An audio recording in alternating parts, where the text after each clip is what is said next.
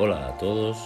En el Café con Espiritismo de hoy traemos los comentarios de Luciane Bahía en torno a un mensaje del espíritu Joana de Angelis intitulado Tu conducta, extraído del libro Hijo de Dios, psicografiado por Divaldo Pereira Franco.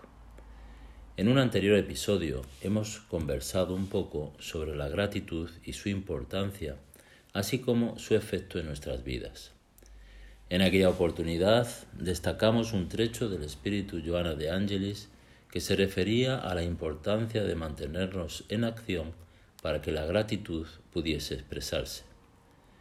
Afirmó la benefactora que podemos ser gratos con nuestra fidelidad a los compromisos nobles que abrazamos, también con la actitud bondadosa y de paciencia al lado de los que se desequilibran o de los que se sienten solos.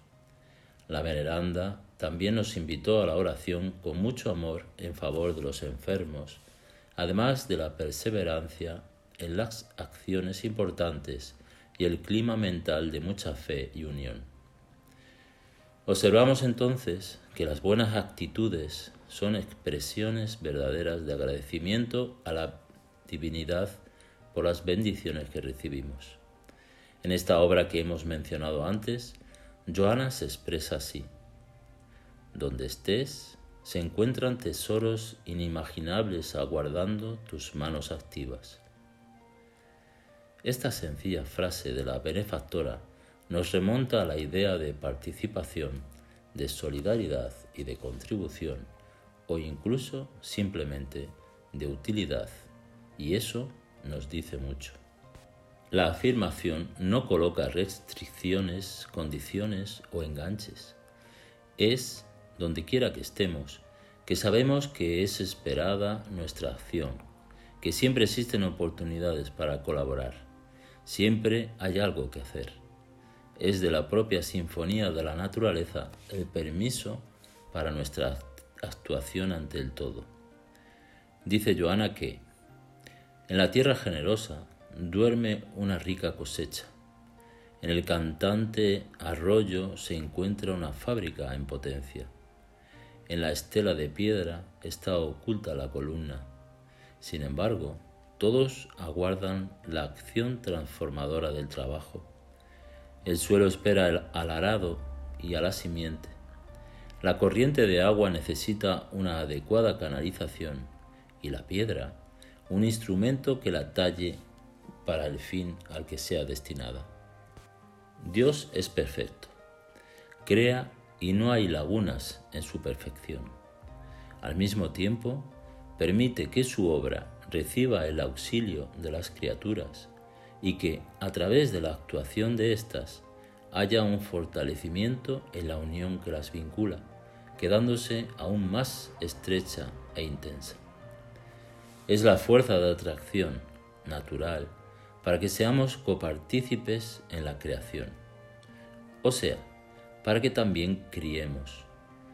El divino escultor todo lo estructuró, pero contemplando la posibilidad de que nosotros también construyamos. ¿Y cómo puede ser hecho? Joana, en el referido texto, responde que la educación será el recurso vigoroso que te ofrece los valiosos bienes, de momento adormecidos en tu interior. El cerebro, necesariamente iluminado por el conocimiento, hará que presenten la inspiración y el verbo, la técnica y el pensamiento robusto para el milagro de las transformaciones que debes operar. El corazón sublimado frenará el torrente de pasiones abriendo espacios a sentimientos de elevación que se exteriorizará en tu conducta, modelo y demostración de lo que conduces íntimamente. Así es nuestro pulimentado, nuestro proceso de superación de las malas inclinaciones, las transformaciones efectivas en nosotros que permiten que ampliemos nuestra percepción de contribuyentes y colaboradores, reforzando aún más la benefactora resalta diciendo que, que el dolor y el trabajo sean considerados los maravillosos cooperadores de tu crecimiento, Que la bondad y el amor se constituyan como operadores de tu renovación, para que, en todos los momentos, tu conducta refleje tus ideales y ellos sean tu vida, en nombre del bien incesante que brilla en tu frente y deseas repartir con toda la humanidad, que aprendes a amar y deseas servir desde ahora.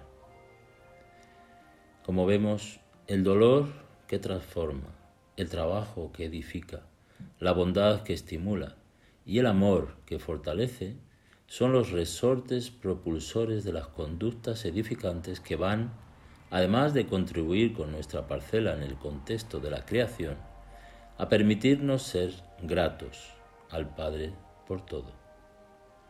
Conforme enseña la, benefactora, que tu gratitud sea el amor que se expande y mimetiza a todos los que se acerquen a ti, experimentando la dicha de vivir. Mucha paz y hasta el próximo episodio de Café con Espiritismo.